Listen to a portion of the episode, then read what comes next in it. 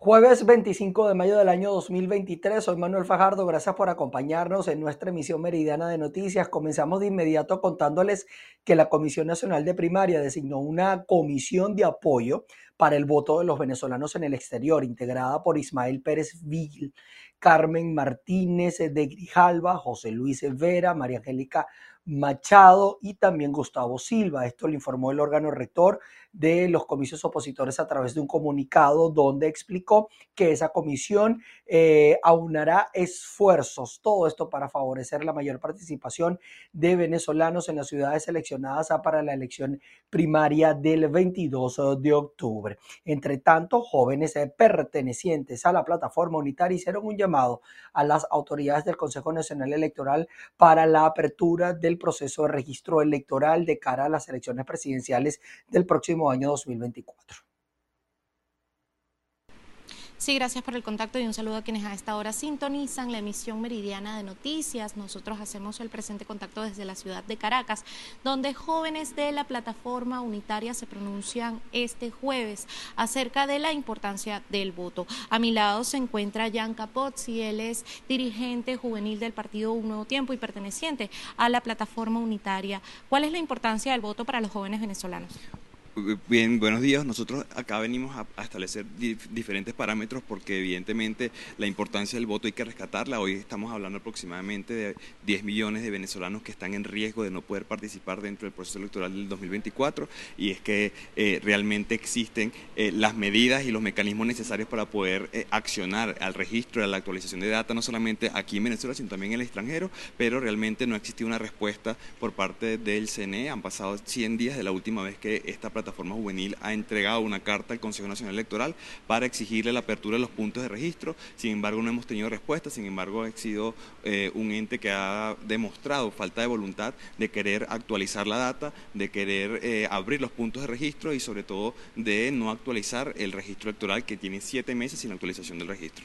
Con respecto a esa parroquialización de los puntos eh, de de poder eh, realizar esta adecuación para estar inscritos en el registro electoral. Ustedes hasta ahora no han tenido ningún tipo de respuesta por parte del organismo electoral del país? Nosotros exigimos en su momento el 13 de febrero de este año eh, la apertura de 1.500 puntos distribuidos a, nivel nacional para empezar el registro electoral, sin embargo no hemos tenido eh, respuesta por parte del ente, no ha estado dentro del directorio ni siquiera la conversación o el punto a discutir y eso es una muestra de que evidentemente le tienen miedo no solamente a la juventud venezolana, sino también le tienen miedo a que el venezolano de a pie se pueda expresar.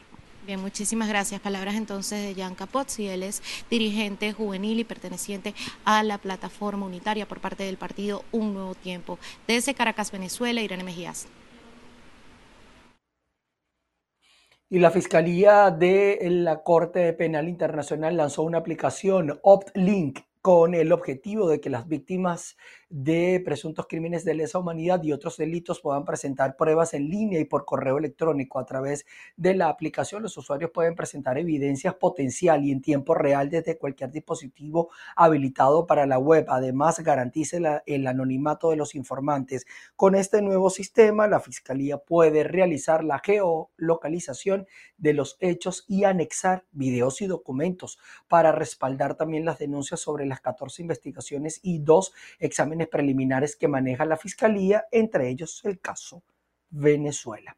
Entre otros temas de derechos humanos, les contamos que el Colegio de Profesores en Guárico aseguró que presuntamente persiste caso de acoso laboral en contra de los trabajadores de la educación en esa región. Apuntaron que las denuncias recibidas son provenientes de los municipios Sarasa, Francisco de Miranda, José Tadeo Monagas y Juan Germán Rossi.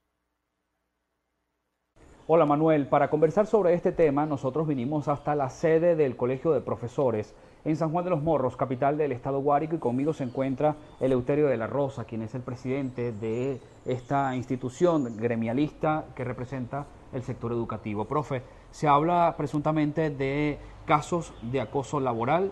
¿Qué es lo que está ocurriendo con esto? Bueno, muchos planteles del estado Guárico se ha evidenciado la violencia o el acoso contra algunos docentes cuando no se les permite la entrada a su centro de trabajo o en el momento en que se les exige que violando los acuerdos con el jefe de zona se trabaje más de dos días a la semana. Además de esta situación de impedir el acceso a las instituciones, también entendemos que hay denuncias de donde posiblemente les podrían suspender incluso sus salarios. Algunos jefes de redes circuitales y algunos directivos están amenazando a los docentes con realizar informes para someterlos a la modalidad absurda de cuentas controladas, cosa que sabemos que no existe. Hay acuerdos con la zona educativa de incorporarse a clase dos veces por semana, incluso pueden ser tres veces. ¿Cómo está esto y sobre todo en las zonas rurales, profe?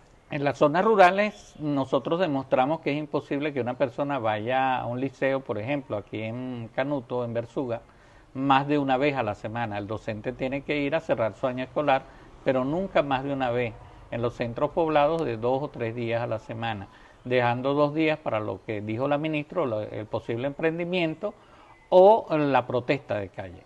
También entendemos que hay posibilidades de que se retomen las discusiones en el sector educativo para discutir las cláusulas económicas de la última contratación. En la noche de anoche circuló un audio de la presidenta de la Federación Venezolana de Maestros, donde ella eh, dice que hay una ruta a seguir para eh, restablecer las mesas de negociaciones conjuntamente con la ministra de Educación y retomar las cláusulas económicas que es lo que nos falta por discutir en el proyecto de contrato colectivo. Bien, muchísimas gracias, profesor. Escuchaban ustedes a Eleuterio de la Rosa. Podemos agregar que estas denuncias que ha recibido el gremio vienen provenientes de distintos municipios del estado Guárico, docentes que se han quejado sobre este acoso laboral. Igualmente podemos agregar que de acuerdo al gremio educativo ellos aún se mantendrán en las calles hasta obtener respuesta a las exigencias que vienen realizando en torno al aumento del salario. En Guárico, Venezuela, Jorge González. Y los ganaderos en el estado Bolívar reportaron una disminución del 60% en su producción debido a las, a las fallas en el suministro de gasolina. Gracias por este contacto. Los ganaderos del estado Bolívar aseguran que tienen entre 6 y 8 meses sin recibir suministro de combustible. Nuestro potrero para que se entienda donde el ganado pasta va a comer, eh, eso está perdido porque no tenemos eh, ese, ese líquido que es el combustible, el gasoil, para que nuestras máquinas funcionen y operen en el mantenimiento de nuestra unidad de producción. Y todo esto, quiero recalcar, se ha mantenido, nuestro sector agropecuario en el estado de se ha mantenido gracias al pulmón y al corazón de nosotros los productores, los ganaderos de este estado, que hemos decidido, decidimos quedarnos aquí a seguir y enfrentando eh, la situación económica, la situación país, la situación política que ha vivido, porque nosotros apostamos a Venezuela, nosotros apostamos a nuestro Estado, pero nosotros lo que queremos y exigimos y estamos dispuestos a colaborar con lo que nos toque a nosotros es la fluidez. Nosotros necesitamos que toda la semana nos llegue combustible a todos los municipios para que los productores agropecuarios nos reactivemos y al nosotros tener toda la semana este, fluidez en el despacho, nosotros vamos a ir aumentando nuestros niveles de producción y créanme que nosotros en el estado Bolívar tenemos históricos importantes de producción de leche, tenemos históricos importantes de producción de carne, nosotros tenemos históricos de producción de, maíz, y muy importante que, estamos en la capacidad. Tenemos mucha tierra ociosa hoy día este, por la falta de, del vital líquido, del problema país económico, el financiamiento se nos desapareció al, sector agrícola y pecuario y eso nos ha afectado mucho. Por eso les decía ahorita que nuestro sector se ha sostenido gracias al pulmón y al corazón que nosotros tenemos nosotros los productores agropecuarios. Los ganaderos del Estado Bolívar reiteraron que es urgente que el gobierno regional resuelva esta situación. También informaron que por lo menos dos millones de hectáreas se mantienen ociosas debido a la falta de combustible. Es la información que tenemos hasta ahora desde el Estado Bolívar. Así regresamos con ustedes al estudio. Adelante.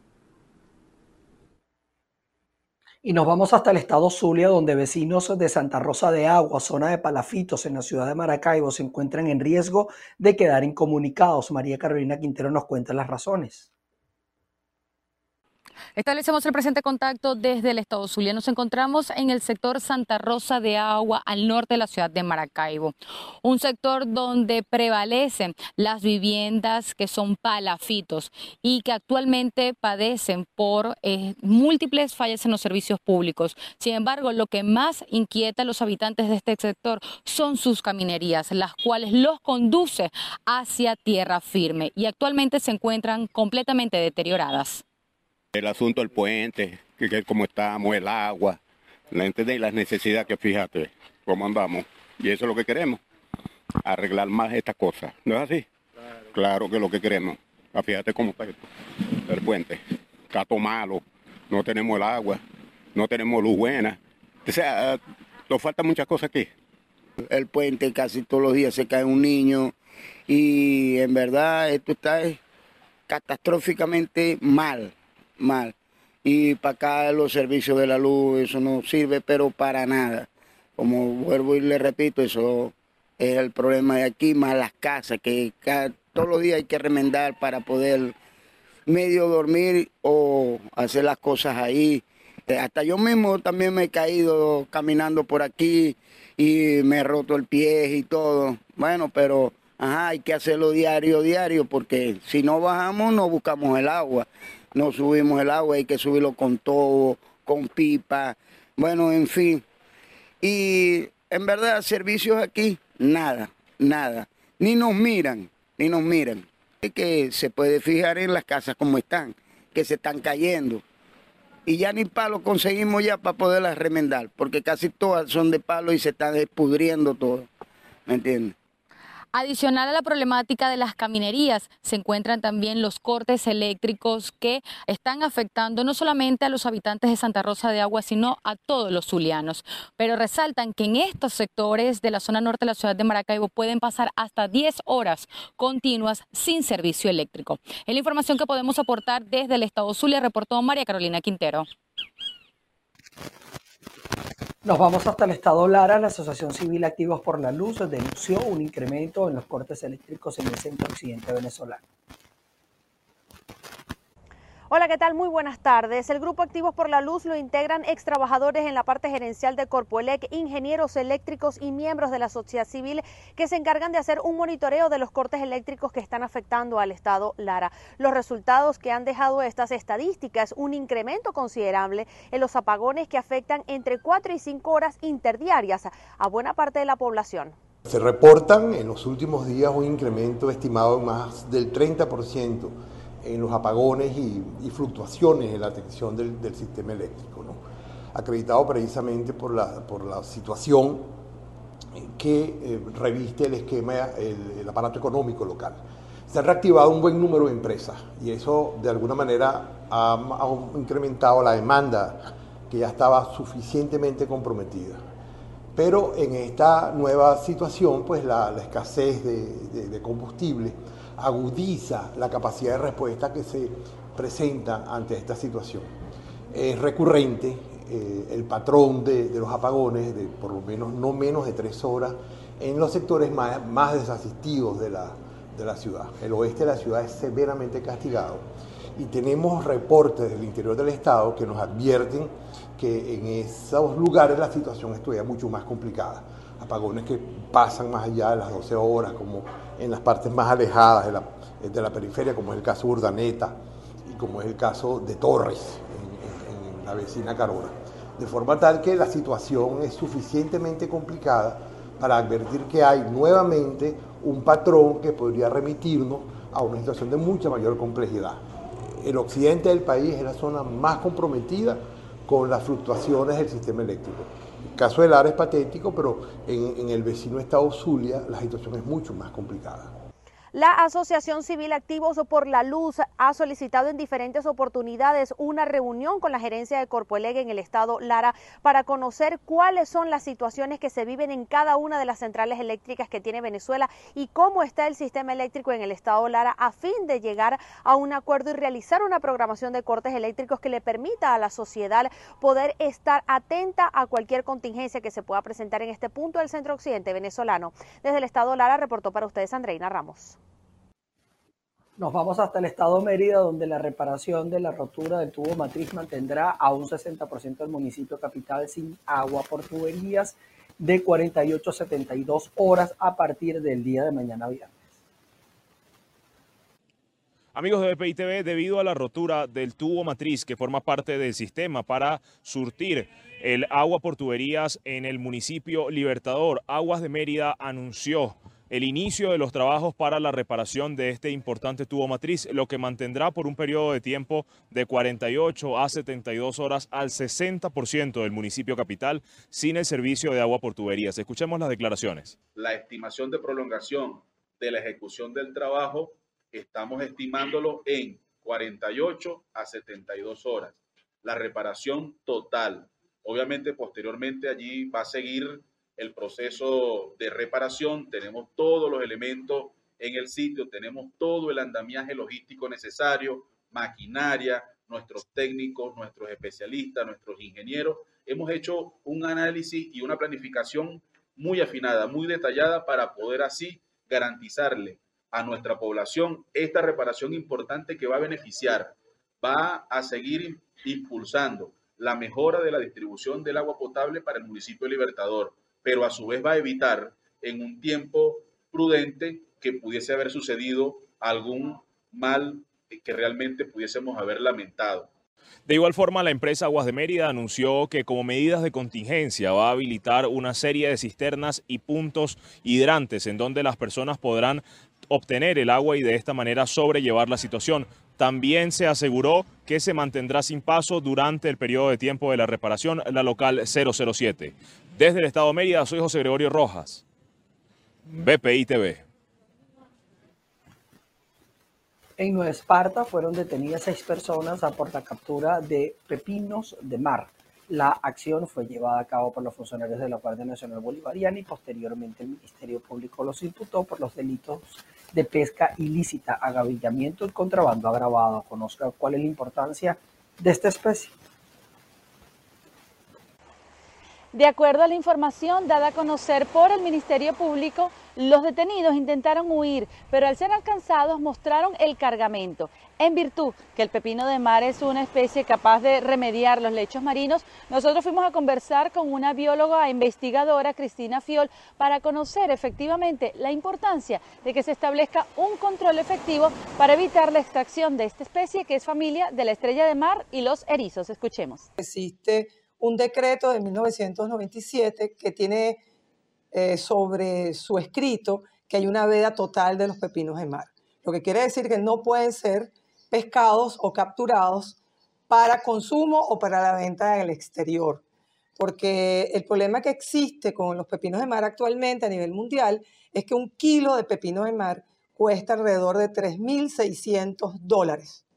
Y la demanda más alta que existe en este momento es de los países asiáticos, principalmente de China, porque este es una exquisitez como platillo en estos países asiáticos y algunos le han puesto carácter de afrodisíaco, el cual es mentira, que los pepinos de mar son importantes para los ecosistemas marinos costeros, porque estos organismos que son equinodermos tienen un papel preponderante porque ellos son trititívoros, o sea que comen todo lo que es desperdicios marinos, así como conchas marinas y otra serie de organismos que mueren y llegan al fondo del mar y ellos los consumen para ese es su alimento.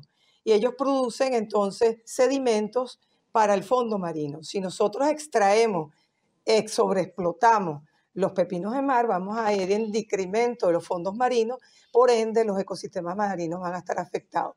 Sí, para la experta este tipo de detenciones es más casual que por control, pero quisiera que no fuera así porque incluso la FAO ha llamado la atención porque la sobreexplotación de esta especie genera peligro para su supervivencia y con ello las consecuencias para el ecosistema marino. Soy Ana Carolina Arias desde la isla de Margarita. Nos vamos hasta Carabobo porque regresó la Expo Venezuela Gourmet con más de 120 stalls de empresas entre emprendedores y marcas reconocidas de diferentes ciudades de Venezuela, así como conferencistas que se darán cita en este encuentro catalogado como la exposición del sector de fabricantes y distribuidores de alimentos más grande del país. Gracias por el contacto que lo establecemos desde el estado Carabobo, lugar de encuentro de esta sexta edición que se estará realizando en el municipio Naguanagua. Los asistentes tendrán la oportunidad de ver la puesta en escena de más de 20 chefs, quienes estarán enseñando sus recetas para luego degustar. Nosotros conversamos con el comité organizador y esto fue lo que nos dijo. Nuestro evento es un evento familiar, en donde si ustedes vienen con sus hijos, pueden disfrutar allí durante la permanencia en el evento.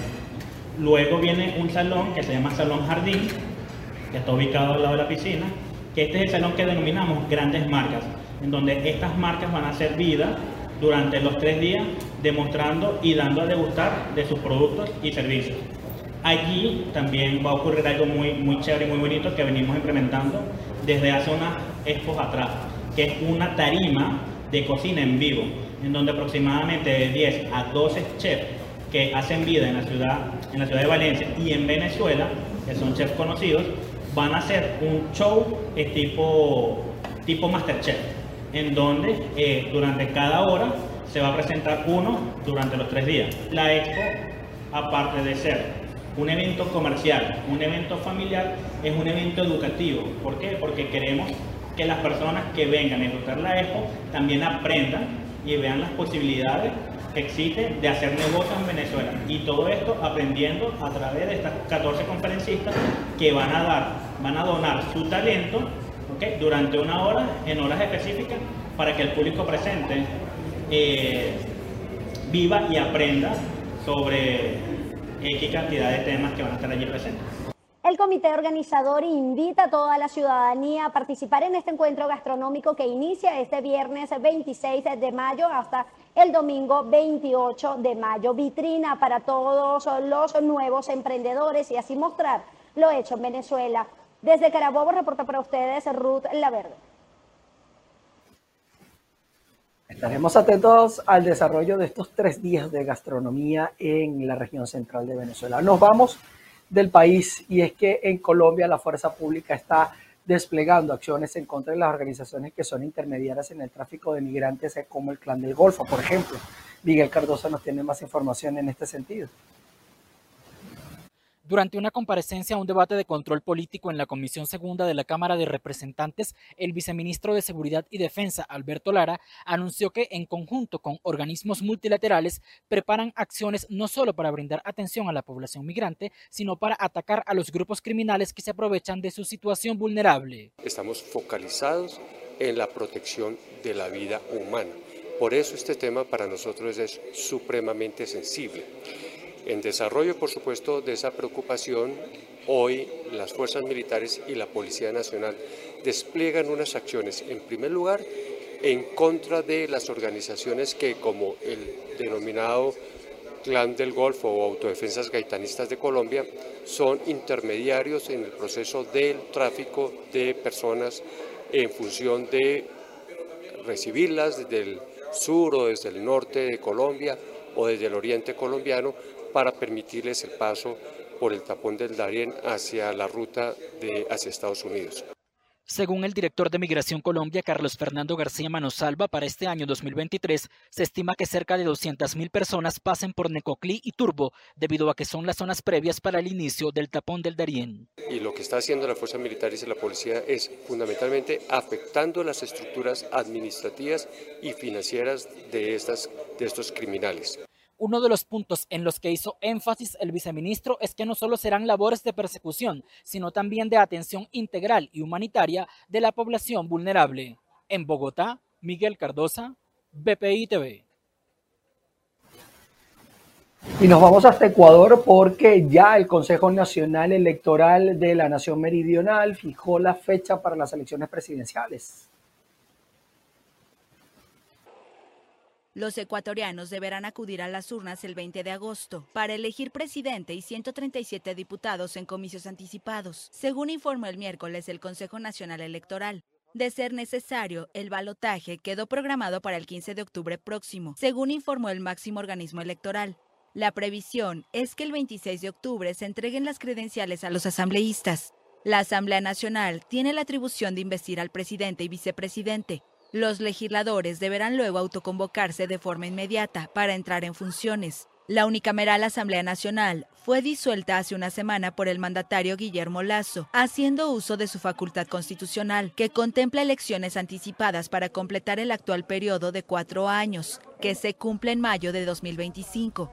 El gobernante en el poder desde mayo de 2021 tomó la decisión debido a una grave crisis política y conmoción interna en medio del juicio político al que era sometido por la mayoría opositora del legislativo, que lo acusaba de peculado. La Carta Magna, vigente desde 2008, permite la reelección por una sola vez. Según autoridades electorales, Lazo podrá postularse nuevamente sin que se trate de una reelección, aunque su credibilidad cayó un 10% en dos años.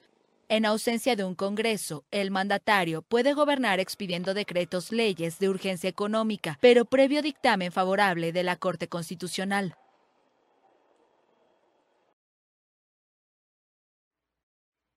En otras noticias, el presidente del equipo Alianza Fútbol Club, Pedro Hernández, dos gerentes y otras dos personas fueron arrestadas en El Salvador por ser los supuestos responsables de la avalancha humana en el estadio Cuscatlán, que dejó 12 aficionados fallecidos y cientos heridos. Así lo informó la Fiscalía General de la República del Salvador. Los presuntos responsables serán acusados en los próximos días por los delitos de homicidio culposo, lesiones culposas y estragos públicos. Así las cosas, nosotros llegamos al final de nuestra emisión meridiana. Gracias a ustedes por estar en nuestra sintonía. Vamos a seguir trabajando para ustedes. Eso no lo tengan en duda.